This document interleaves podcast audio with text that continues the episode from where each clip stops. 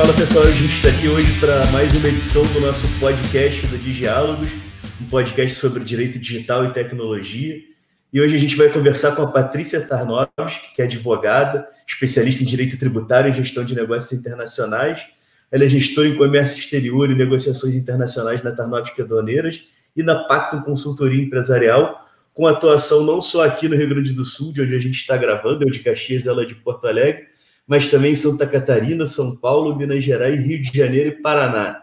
Ela também é integrante do grupo de estudos de concessão de, incentivo, de incentivos fiscais de SMS nos, no Portas RS e no TECOM Rio Grande, né, com apoio à Cefaz, a Secretaria da Fazenda do Rio Grande do Sul, e a Gente Comex, no Rio Grande do Sul também. E hoje nós vamos conversar sobre os incentivos para o e-commerce no Brasil. O e-commerce é uma das áreas que mais cresce já nos últimos anos, e esse ano especificamente, com toda essa história de pandemia, está crescendo ainda mais rápido. A expectativa lá em fevereiro era de um crescimento aqui no Brasil de 18% para esse ano, né? e agora essas expectativas já falam em 30%, em 40%, mas o que é, ninguém discorda no momento é que já vamos passar dos 100 bilhões de faturamento esse ano aqui no Brasil. Então, para falar desse assunto, trouxe a Patrícia, que é especialista né, na área de incentivos, não só para e-commerce, mas também para e-commerce. E bom dia, Patrícia. Fico feliz que você tenha aceitado o nosso convite. Bom dia a todos. Obrigado, Rafael. Como o Rafael colocou, né, tem, eh, a gente tem uh, dois universos aí de, de, de comércio, né? O nosso universo conhecido aí físico, é, com cobrança de CMS, já dando problema há muitos anos, e o comércio eletrônico, que é inovador e que cada vez tem se tornado mais o nosso normal, né, Rafael? Então, uh, a gente tem na, na Pactum um, uma área que é a área de comércio exterior, onde a gente se especializou uh, no tributo ICMS a fim de buscar incentivos fiscais para o comércio eletrônico compra e revenda, importação e revenda, e também o comércio físico, mas hoje nós vamos focar aqui no que, que tem é, hoje ativo, né, no, tanto no Rio Grande do Sul, como nos estados da região sul, de incentivo fiscal, e como que funciona isso para reduzir a carga tributária aí na saída dessas mercadorias online, né, né, né através das plataformas de venda. Então, hoje, uh, no Rio Grande do Sul, a gente tem uh, uma adesão a incentivos que já existem no Paraná, falando aqui da nossa região, região sul, né, a incentivos que existem no Paraná e em Santa Catarina, onde a gente tem uh, uma saída de CMS uh, de revenda, que normalmente a alíquota é de 12% na revenda, a gente tem uma saída com uma uh, um ganho fiscal, na verdade, um desconto financeiro na alíquota de 10%. Então, esse comércio eletrônico hoje ele é muito incentivado para fins de circulação de mercadoria, que é a incidência do ICMS, que é sempre um tributo é, pesado, né, em que pese a gente possa é, jogar esse ICMS para os nossos clientes na próxima etapa da venda, mas é sempre para o empresário um, um, custo uh, pesado de giro de caixa ou até mesmo de, eh, de composição de preço de venda. E o que, que a gente tem aí com esse incentivo ativo, né? Uh, em Santa Catarina ele já existe, Paraná já existe, então é, é feito um credenciamento junto ao, à Secretaria da Fazenda desses estados, onde as empresas podem, então, através de um ok, né, de, de uma, uma, aprovação da Secretaria da Fazenda com todo o encaminhamento da documentação competente, ter esse incentivo aprovado e começar a usufruir dele a partir de um termo de concessão que o Estado libera para cada empresa. Não é um incentivo autoexecutável, ou seja, o que quer dizer isso, né? É um incentivo que não, ele não está na legislação e o contador pode simplesmente aproveitar, ele é um incentivo que você tem que solicitar. Então, o contador tem que vir e solicitar ou né, nos procurar para auxiliar nessa, nesse, nesse requerimento. O que, que acontece? O incentivo em, no Rio Grande do Sul ainda não está ativo, né? A gente teve algumas mudanças na legislação dos incentivos fiscais a nível nacional, incluindo os uh, incentivos fiscais online e os de circulação de mercadoria física, sempre falando do ICMS, né? E na, o que, que aconteceu? O Rio Grande do Sul aderiu uh, só esse ano a, esses, a essa possibilidade de copiar os incentivos do Paraná e de Santa Catarina, e a partir de janeiro do próximo ano, esse incentivo vai estar ativo, né? Então, ele representa o que na prática, assim, o que, que nos interessa, onde é que está o ganho, né? Então, quando ocorre uma venda online, atualmente, sobre essa venda, existe uma incidência de 12% de carga de semestre para recolher, ou seja, tem que pagar ao governo do estado, onde está sendo, onde está essa plataforma inserida, né, 12%. Hoje, com o incentivo, né, e esse incentivo estando ativo aqui a partir no Rio Grande do Sul a partir de janeiro, pagaria 2%. Então, é uma, é uma redução de carga fiscal de praticamente 10% de economia. Então, isso é, representa uma competitividade para as vendas online muito grande. Né? A, gente já, a gente já tem as vendas competitivas, né, Rafael, em termos de eh, to, toda o universo que se tem aí hoje de facilidades, né, tanto na, no conforto de uma compra online, né, e para as empresas também uh, a diversidade de produtos que se consegue apresentar, né, e com isso sendo, além de todos esses benefícios, sendo mais competitivo, é o que interessa aí, na verdade, para o empresário, né, poder mexer no seu preço de venda, né, poder entender por que, que o concorrente dele está conseguindo fazer um preço melhor e ele não, né, então muitas vezes é isso, é um benefício que atinge a venda e que é, derruba bruscamente aí um valor de alíquota fiscal de CMS. E esse incentivo, esse, esse especificamente do CMS, ele vale para empresas mais ou menos de que porte, para e-commerces de que porte? Porque Sim. É, se a gente está falando de CMS, por exemplo, a gente já pode, de certa forma, descartar todo mundo que está no Simples. É, na verdade, assim, a questão não é estar no Simples. A questão é o regime de tributação dessa empresa, que não, não quer dizer que o Simples Nacional é, elimina o, o regime de tributação, por exemplo, do lucro presumido, né? Então, assim, uma empresa que está no simples, ela só não pode estar no lucro real, mas ela pode estar no lucro presumido. Então, uh, hoje, o fato de a empresa operar uh, via tributação nacional e estadual do simples, se ela está hoje num regime tributário, né, uh, de coeficientes de alíquotas, que, é, que seria o lucro presumido, é possível, sim, avaliar uma possibilidade de aplicação desse incentivo. Tá, então ela, ela, no lucro presumido ela já consegue aproveitar isso daí mesmo mesmo que esteja via simples? Sim, se ela estiver no simples e no lucro presumido, sim.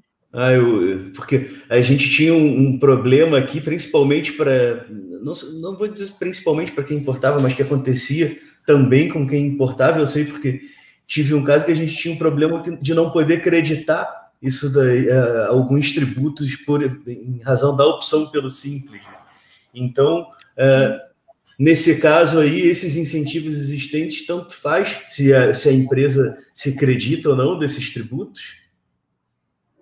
É, na verdade, não é o, a questão do, uh, do creditamento, né? Ela é a forma como se dá uh, essa, uh, essa incidência. E o Simples Nacional, ele trata de, um, de uma cobrança tanto dos tributos federais como do próprio CMS, uh, num formato único.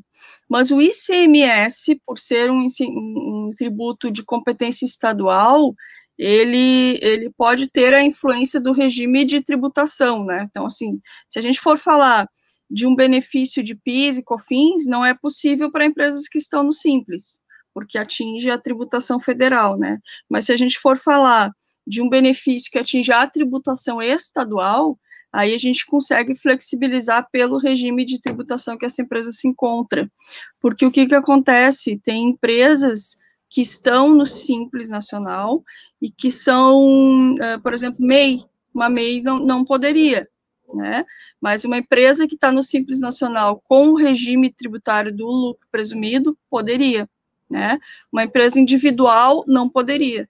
Né? Então, assim, tem, tem algumas adaptações a, a serem feitas, mas algumas adequações é, revisando a, a, o procedimento tributário da empresa para ver até onde é, se poderia alterar alguma coisa, fazendo uma conta de chegada, né? Tipo, a empresa não está no, no, hoje no regime de tributação que, que favorece, que é possível utilizar esse incentivo, mas a gente faz a conta, né? A Pactum faz a conta de como a gente pode é, equalizar isso, se o impacto que daria para a empresa, tendo uma economia fiscal aí de praticamente 10% de CMS. Daqui a pouco, quando você cruza uh, o próprio Simples Nacional com um benefício desse, onde a empresa tem 90% das vendas dela online, num impacto de redução de 10%, vale a pena, às vezes, até sair do Simples. Então, tem que fazer conta.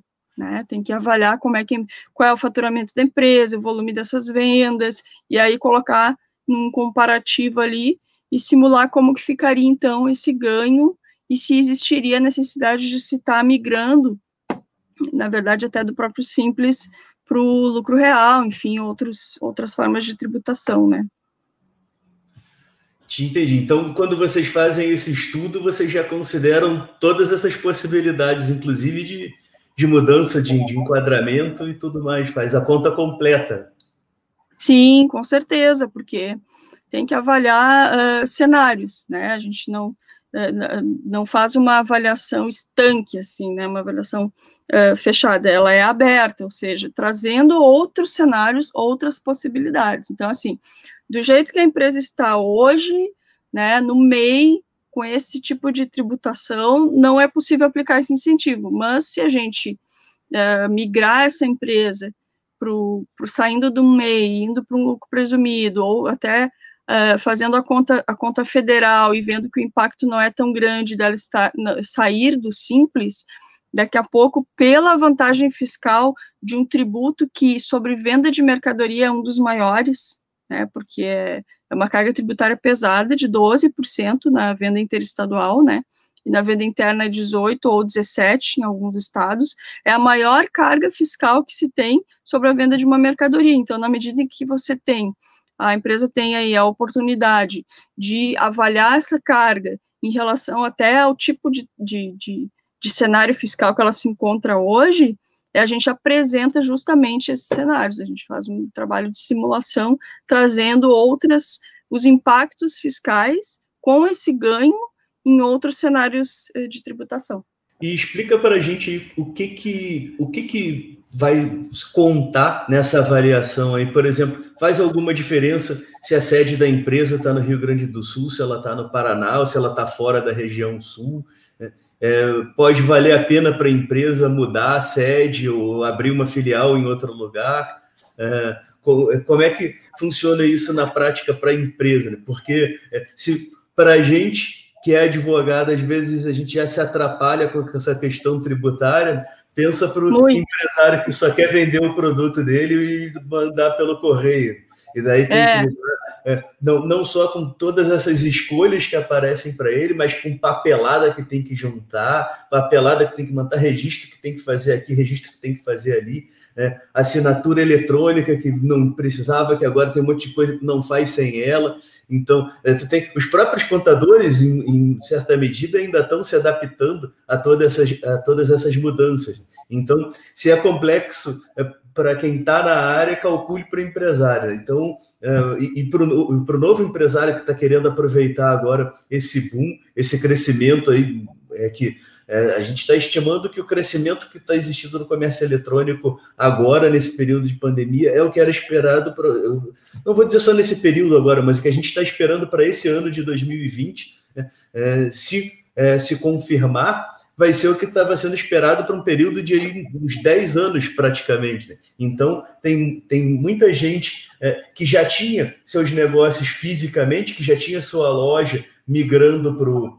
Migrando não, mas é, passando também para o online, e eu acho que muitos desses, inclusive, quando virem as vantagens é, do, do mercado digital, vão possivelmente até acabar com as lojas físicas e ficar só no digital, mas também tem muita gente que nunca empreendeu antes e que está aproveitando agora, ou, ou, aproveitando ou fazendo porque ficou, se viu sem opção, né? mas que está ingressando agora nesse mundo digital e que para muitos deles, inclusive, é o primeiro negócio. Né? Então, é, e, da mesma forma que, é, que é, existe toda essa confusão na cabeça de quem está migrando, é quem está chegando pela primeira vez, quem está montando seu primeiro negócio, soma todas essas confusões, né? as que já tinha antes e as que são características do, do mundo digital e se vem aí muitas vezes sem, sem nem saber, é, montando uma coisa toda errada já de começo porque não sabe o, o, o nível da complexidade. É, e assim, não quero assustar ninguém que está querendo empreender, assim, teu contador vai te ajudar, teu advogado vai te ajudar, mas é só para é, trazer é, essa questão aí. Quais são as vantagens, quais são as, os aspectos que a pessoa tem que considerar ou para pensar numa mudança de estado ou para pensar em onde começar o seu negócio, qual vai ser o impacto que isso vai ter. Daí, não só né, no que diz respeito à, à questão tributária, mas também a parte logística e tudo mais. Que é uma conta que você tem que fazer. Né? Onde tem porto, pra, principalmente para quem importa ou exporta, onde que tem um bom porto, né? onde que tem uma, uma boa rota para eu mandar meus produtos para a região norte, para a região sudeste, depende do tipo do produto que o sujeito trabalha. Claro. É muito pertinente, Rafael, a tua pergunta, é, porque dessa, dessa pergunta é, sai, sai, saem várias orientações, né?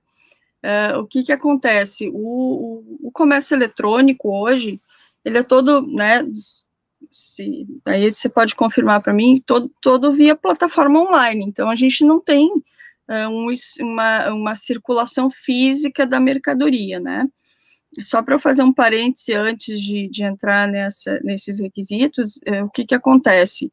O, o, o, ICMS, que é o Imposto sobre Circulação de Mercadorias, que é o maior aí que o empresário sofre, uh, ele é um imposto que justamente o nome dele é esse, Imposto de Circulação de Mercadoria, ou seja, o fato gerador, ou seja, o que faz com que o empresário tenha que, quando sai uma mercadoria de um estado para o outro, ou vem do exterior e vende para outro estado, né?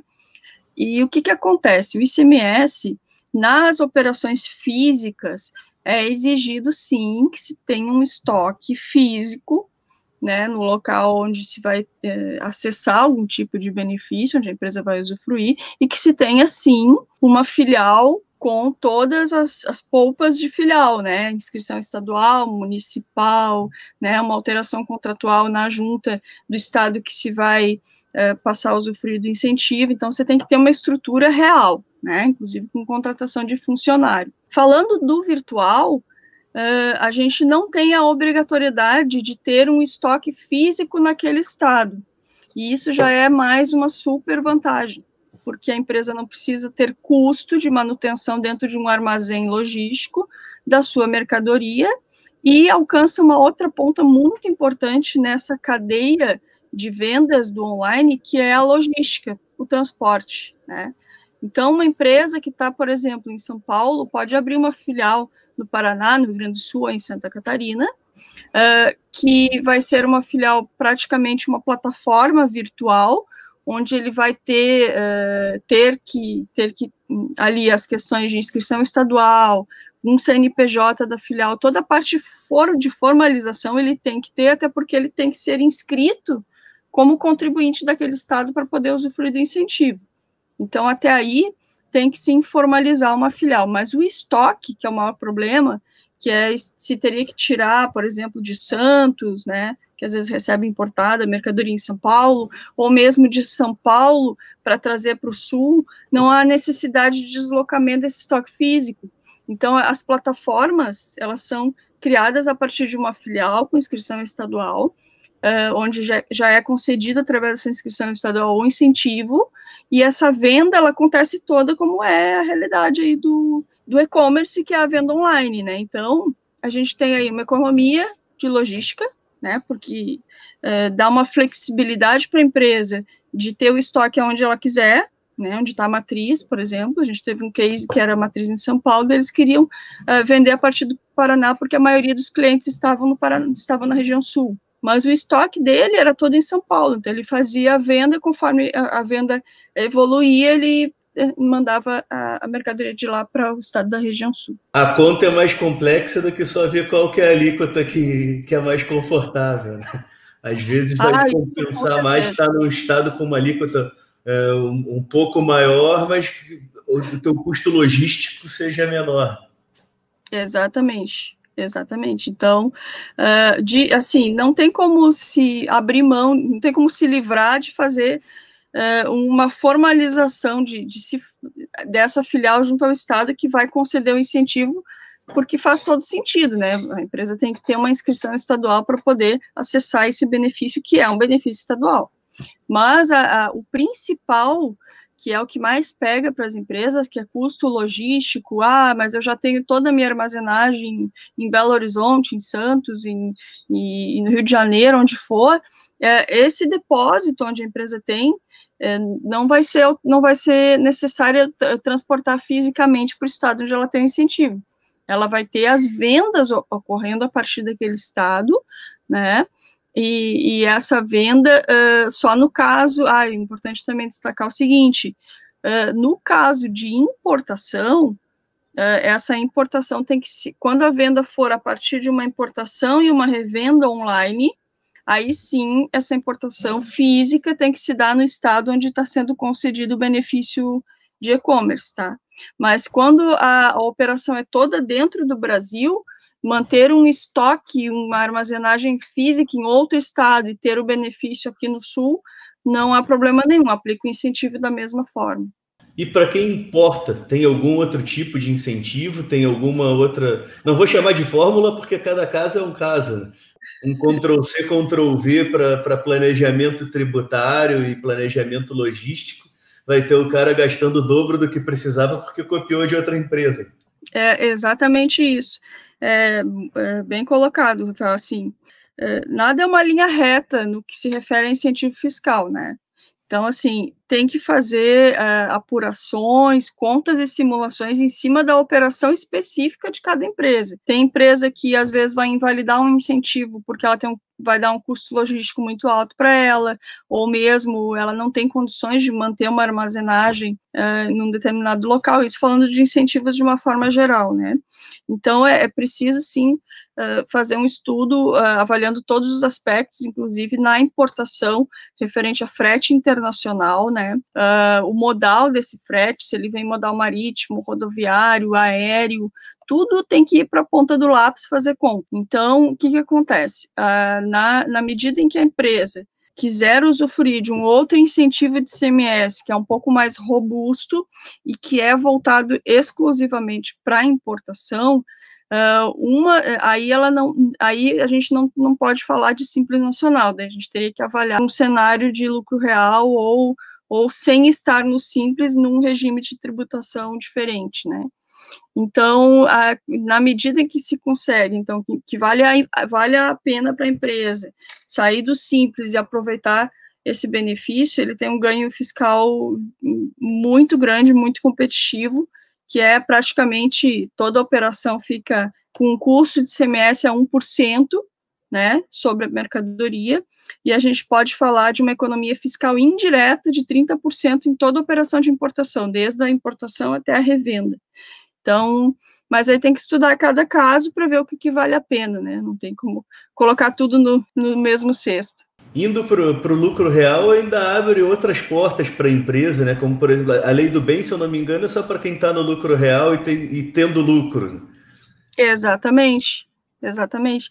No lucro real, ou mesmo só no lucro presumido, e, é, mas assim, não estando no Simples Nacional, a empresa usufrui de outros benefícios mais, né? Aí vai depender do o que, que, é o forte do negócio dela. Ela só importa, 90% é importação, não, é 10% importação e o restante é, é, é, industrialização ou compra e revenda no mercado nacional. Então, todos esses aspectos uh, uh, do, do, segmento da empresa, de como que ela funciona, uh, estarão influenciando nessa conta.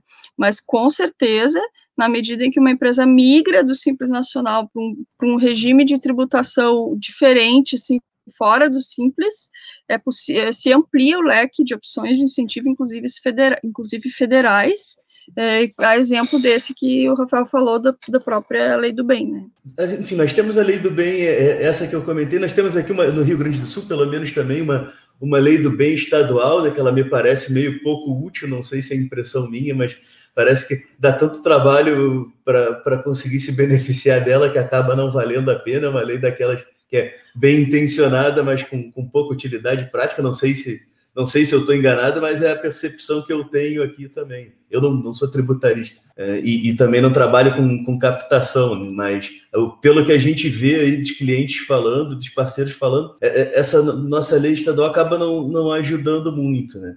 E o, o que, que a gente tem aí, fora essas leis? Aliás, fala um pouquinho dessas também, mas o que, que a gente tem aí de possibilidade de, de captação de projetos aí que, que podem se abrir? Né? Incentivos daí já falando, não necessariamente é, esses que todo mundo quer, que são os de fundo perdido, que a gente até tem alguns, principalmente na área de, de inovação. Inclusive, não gostam mais que a gente fale em fundo perdido, né? Agora tem, tem um nome mais é. bonito, é recursos não, não reembolsáveis, não me lembro como é.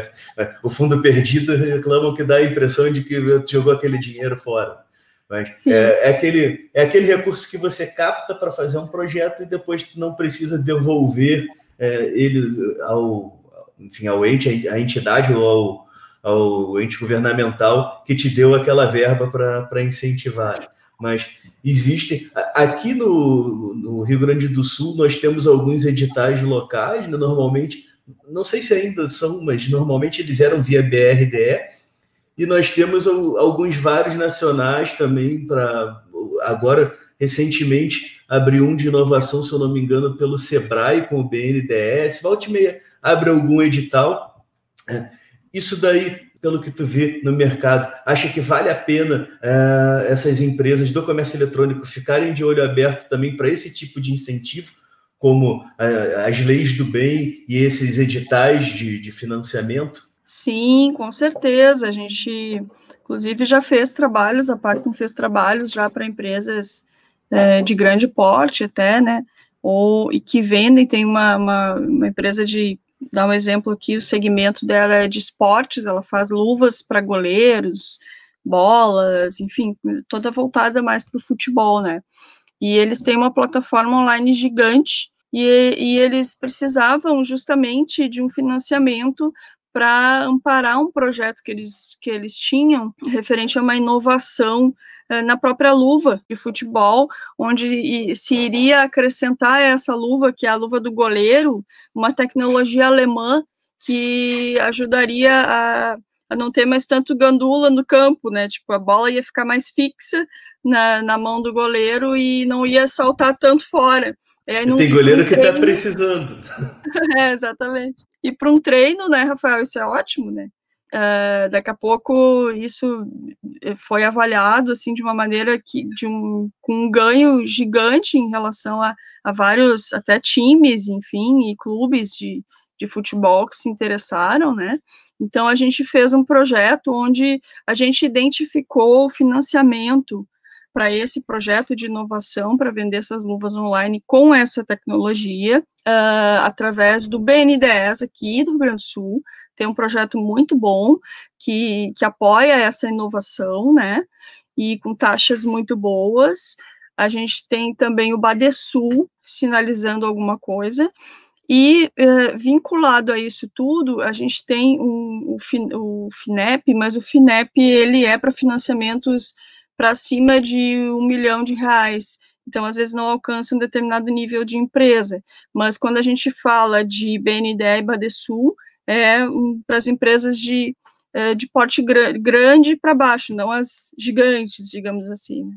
Então, é, tem sim, tem financiamentos que, inclusive, dá para fazer um link com a lei do bem, porque na medida em que a empresa tem, tem uma inovação, a lei do bem, ela se, se volta toda para uma avaliação do que, que se pode usufruir dela, porque a lei do bem, do bem ela se desdobra em economia fiscal de imposto de renda, IPI, e aí teria que avaliar que inovação é essa, o impacto dessa inovação para as empresas do e-commerce que estariam fabricando produtos com essa inovação acoplada, e aí sim ver, fazer conta de novo, né, para ver o que, que vale a pena. Então a gente já tem mais um desdobramento né, para parar para pensar na hora de planejar isso, que é pá, o meu e-commerce ele só revende, ou eu tenho uma fábrica por trás e vendo meu próprio produto. Né, porque muitas vezes, é, é claro, quem está no negócio ali do comércio eletrônico sabe o que é o seu negócio, mas às vezes a gente que está de fora pensa ali só na, na loja americana, na Magazine Luiza, na Amazon, naquela coisa mais de revenda, esquece dessas empresas que muitas vezes são, são acho que antigamente teriam lá sua fábrica e a loja física e que agora migraram para o digital também. E vai ser um, um planejamento completamente diferente da revenda para o cara que fabrica e vende o seu próprio produto, né? Sim, é, é, se abre abrem outras é, possibilidades né, e oportunidades que, que amplia o, o, é, o, negócio da empresa. Então, assim, é, é, a gente, o, o, nosso trabalho, ele é muito, assim, de pensar fora da caixa, né, de montar novos cenários de novos formatos de negócio, novos modelos de negócio, né, que daqui a pouco a empresa está confortável ali no seu formato, mas nunca avaliou é, ampliar isso para uma industrialização, acoplando uma, uma nova tecnologia, ou mesmo uh, mudando o seu regime de tributação, pensando em sair do simples e ver qual é o impacto disso com todos esses incentivos que existem hoje, né? Então, uh, tem que repensar, repensar negócio, deixar sempre aberta a porta para não cair na zona de conforto e perder oportunidades como essa, por exemplo, do que a gente está falando, que é o foco aqui do, do nosso, nosso debate, que é o, o incentivo de e-commerce que dá uma, um boom aí, um impacto de redução de 10% na venda, então, assim, é uma coisa que, é, né, tipo, o empresário até pergunta, é verdade? e é, mas tem que fazer uma avaliação não, não isolada, né? Isso, muitas vezes a empresa às vezes passa para o contador, né? Que são excelentes profissionais, inclusive nós temos contadores conosco, né? Trabalhando, mas o que, que acontece? Às vezes não é o dia a dia daquele profissional identificar com olhos técnicos, né? O impacto daquele benefício, e aí ele enxerga, não, mas aqui eu estou economizando no, no simples, uh, tipo, um valor gigante aí só de, de COFINS, por exemplo, de 9,25%, enfim.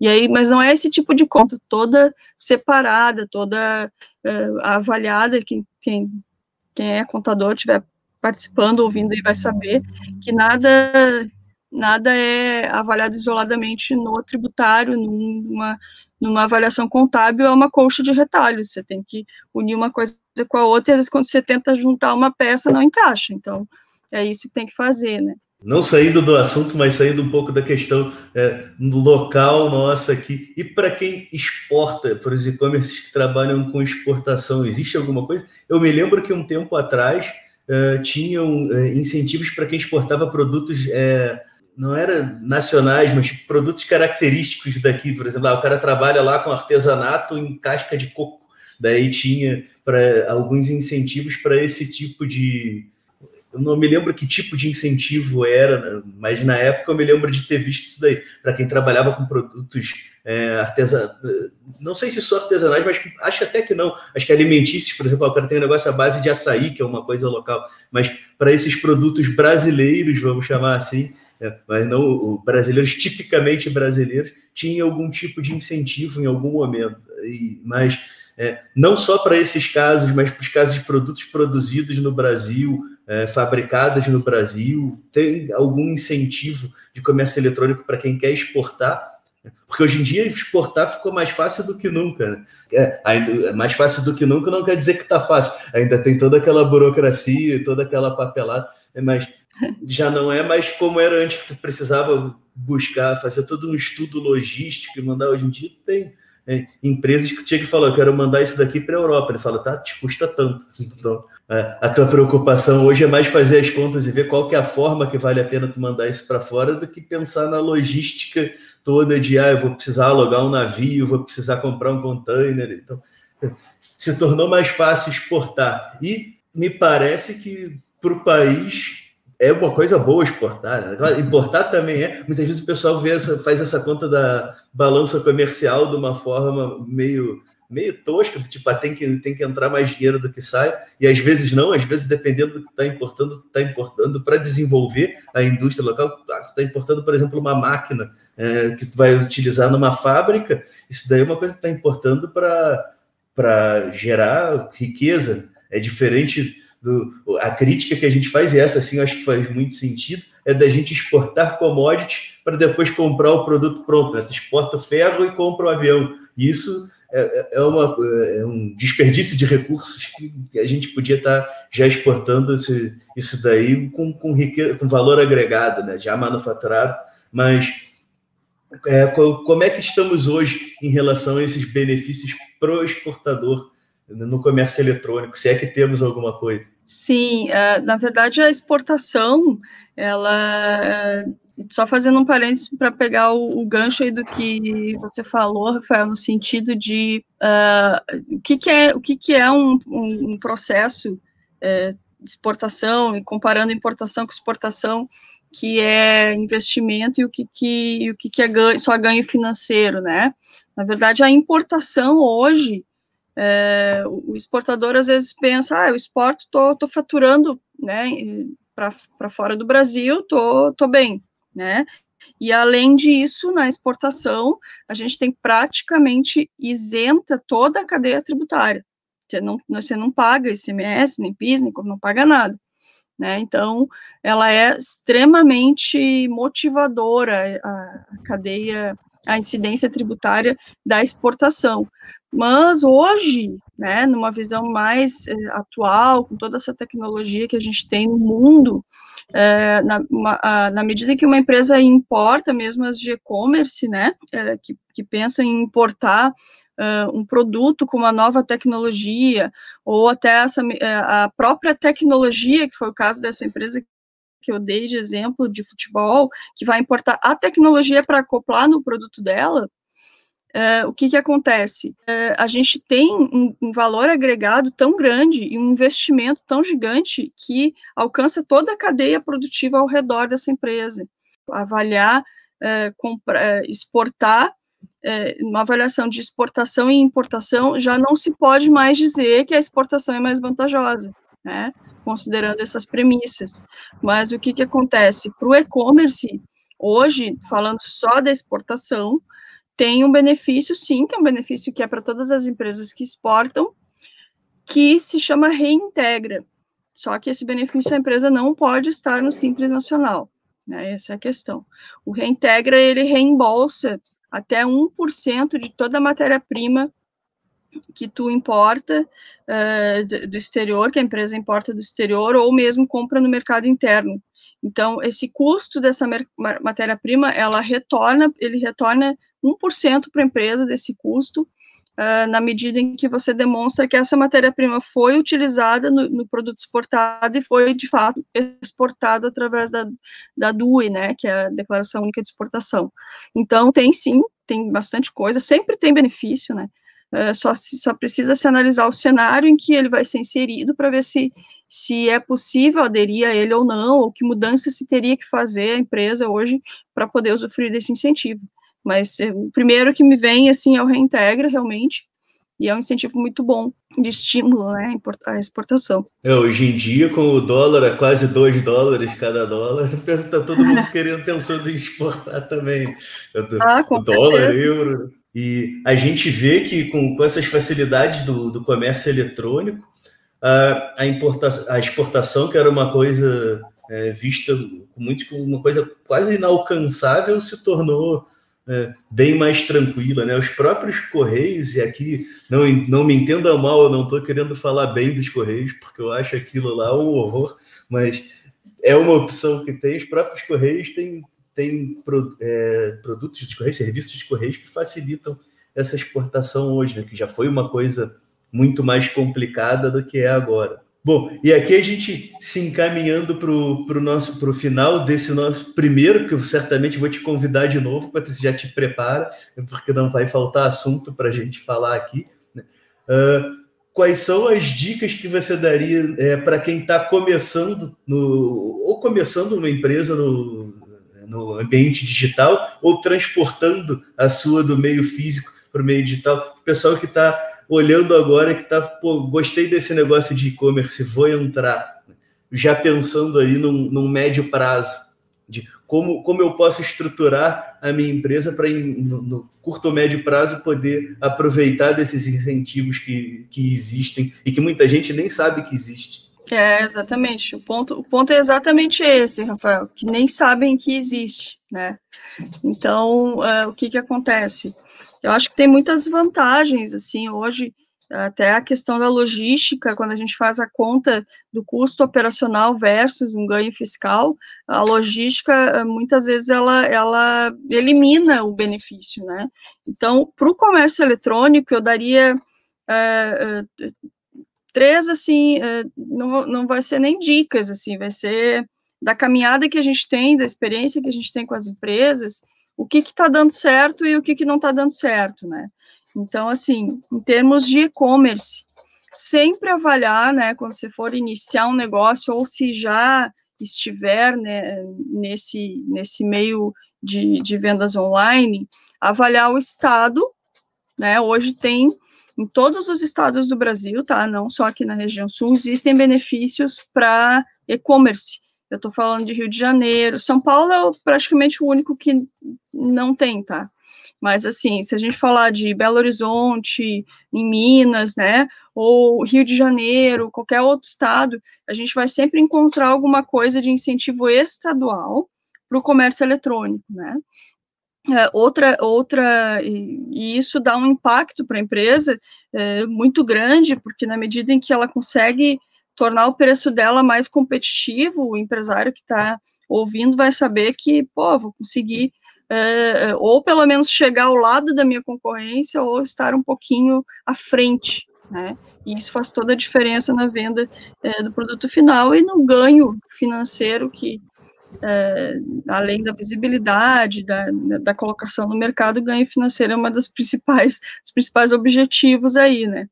E outra uh, caminhada aí que a gente tem, que é referente a essa questão da importação da tecnologia, né? A gente já viu na prática o quão benéfico é isso, não só para aproveitar benefícios fiscais, mas para uh, inserir uma nova tecnologia dentro do Brasil que dá um, um destaque imenso para essa empresa, para essa empresa de, que vende em plataforma e-commerce, com essa tecnologia inovadora. Então, por exemplo, esse exemplo que a gente deu da empresa que faz as luvas com essa tecnologia alemã para goleiro, para segurar a bola, uh, um, um, clube de futebol que for fazer uma, uma compra online ou mesmo um centro de treinamento, ele vai avaliar isso tudo. E né, quando ele comparar uma, uma loja de e-commerce que tem uma luva normal e uma que tem uma tecnologia um pouco mais arrojada, mesmo sendo um pouco mais cara, conta ponto é essa que tem né, uma tecnologia diferenciada. Então, isso também é algo para se pensar. Em termos de exportação, também avaliar quem exporta, o que, que tem hoje no mercado, além do reintegra, que se poderia fazer conta para acoplar aí nas vendas internacionais. Eu acho que de, de dicas seriam as iniciais, isso aí, né? E acompanhar a operação da empresa, porque o tributário é algo que está sempre inovando, mudando, então daqui a pouco a gente né, vai ter alguma coisa mais inovadora aí. Então, tu vê, no Brasil aqui, quando o empresário escuta na mesma frase 10% em imposto, ele já começa a pensar como é que eu vou pagar isso? E aqui a gente está vendo que o, o 10% pode ser a seu favor também, né? É, é, a gente pensando aqui é, em como estruturar uma empresa, em como aproveitar esses, esses benefícios, em conhecer esses benefícios e ficar de olho nos novos que chegam, a gente pode estar tá falando aí num, numa economia que pode significar ou mais competitividade num mercado que é disputado, ou mais lucro num mercado não tão disputado e, consequentemente, mais crescimento. Então, a gente vê é, aí que é, tem muita coisa para fazer, tem muitas possibilidades dentro do comércio eletrônico, é, e eu é, me foco mais na, na minha atuação profissional na parte da, de, do atendimento da legislação, é, do, da adequação do e-commerce às leis, né, o decreto de e-commerce, Código de Defesa do Consumidor, é, é, a parte de proteção de dados e tudo mais. Né, e, mas, e mesmo estando lidando com praticamente todos os dias com o comércio eletrônico, eu desconheço muitos desses incentivos tributários que, e fiscais que existem por mesmo sendo advogado, por ser de outra área, eu desconheço. Então, imagina o cara que está entrando agora para começar né, uma. Não vou chamar de uma aventura, mas uma caminhada no, no mundo digital no, como um empreendedor. É muita coisa para digerir, então a gente vai ter que vai ter que fazer outro, Patrícia. Tu, tu não vai se escapar de, de voltar aqui no, no. Claro, Quero... vamos sempre à disposição aí para auxiliar o empresário, né? Uh, quanto antes estar atento aí a essas oportunidades, porque bem como tu colocou, Rafael, a, a carga tributária hoje ela é tão pesada mesmo no simples, é tão estressante para o empresário se focar ne, nesse custo de, de tributação e de, e de se manter ok, né, com, com, com, a Fazenda Nacional, Municipal, Estadual, enfim, em termos de tributos, que ele acaba uh, desfocando de, né, daquilo que às vezes está nos bastidores, que são os benefícios, e ele não tem nem tempo de parar para ver isso, né, porque além de ter que vender o produto dele e criar e ser criativo aí uh, nessas bases online para para ter um produto mais atrativo, ele não tem tempo de pensar como se tornar o produto dele não só mais atrativo, mas mais barato, né? E esses benefícios, é, o nosso trabalho é justamente esse, é, trazer do fundo para a borda tudo que tem é, para ser avaliado naquilo que o empresário não está enxergando, né? Então, a gente pode depois até é, fazer um fazer um, bate-papo de novo aí sobre uh, o que, né, para que tipo de segmento, qual incentivo acoplar, enfim, e levar a, a, a questão dos benefícios mais especificado por negócio, né. Mas eu creio que hoje aqui era mais para despertar, né, dar um, um, uma repensada aí fora da caixa né, no seu negócio de comércio eletrônico, para ver o quão, o quão uh, grande é esse universo de aproveitamento fiscal também, né, e que o empresário não pode se limitar ao que ao beabá ali do, do fiscal dele, da contabilidade, ele tem que, hoje, existe sim, em todo o Brasil, benefícios para se repensar e se simular aí para ver esse ganho fiscal. Pode estar tá aí a diferença entre a sobrevivência ou a morte da empresa do sujeito. Exatamente, até e até da concorrência, né, Rafael? Assim, aquela questão, pô, como é que a gente tem muitos, muitos clientes que, mas como é que o meu concorrente que vende exatamente a mesma coisa que eu está conseguindo fazer esse preço? Eu fiz uma conta aqui e não consigo. Né? E, a, e aí, quando a gente vai avaliar mais a fundo no âmbito tributário, ele usa fruto de um incentivo, né? Que dá um, é, às vezes é de 5% a menos, nesse caso do e-commerce, 10% a menos, Então, assim, a gente tem um, um impacto que o empresário não está enxergando, mas é que às vezes não é o dia a dia, nem do próprio profissional de contabilidade, né? Que também já está lá, uf, soberbado de coisa para fazer, não tem tempo, né? Tem, já tem nota para emitir, parametrização de sistema para fazer, controle contábil, é uma burocracia gigante no nosso país em termos de, de apresentação contábil, né? Regular, então, às vezes, não tem tempo de ficar pensando, e a gente vem como um plus, né, é, trazer isso aí para só, só acrescentar aí para o empresário do e-commerce. Só esse finalzinho aí já dá uma, praticamente mais um podcast, né? do, do, tempo que a gente gasta pagando imposto, além do dinheiro, o tempo que gasta juntando papel, juntando guia, refazendo guia, mandando para cá e para lá. Bom, Patrícia, é, obrigada de novo por participar aqui. É, fiquei, fiquei muito feliz que você aceitou esse convite aí e voltará. É, vamos combinar e fica de olho, vai me avisando das novidades que aparecerem também para a área do e-commerce, para o digital em geral e para a área de tecnologia. De repente vem ali um incentivo legal para quem trabalha com a internet das coisas. Se um dia a gente finalmente tiver 5G no Brasil e esse mercado deslanchar, né? tem um monte de coisa aí que ainda não está regulamentada, que ainda nem está nem faz parte da realidade do nosso mercado ainda, mas que está para chegar a qualquer momento. Né? Sempre que tiver uma novidade, avisa e vamos conversar. Obrigado de Com novo. Com certeza. Vamos manter todos atualizados aí. Obrigada a você pela, pelo convite, obrigada a todos aí por nos ouvir e, e contem conosco para repensar negócios aí e gerar economia fiscal com segurança jurídica, esse é o principal, né? Isso aí. Obrigado a todo mundo que ficou ouvindo a gente até o final. Nossos podcasts ficam disponíveis não só no site do Digiálogos, do www.digiálogos.com.br, mas em todas as plataformas de, de podcast, Spotify, é, Google Podcast, enfim, escolhe o seu preferido e procura que a gente vai estar tá lá. Ou se preferir também, entra no nosso site lá que consegue ouvir direto do site.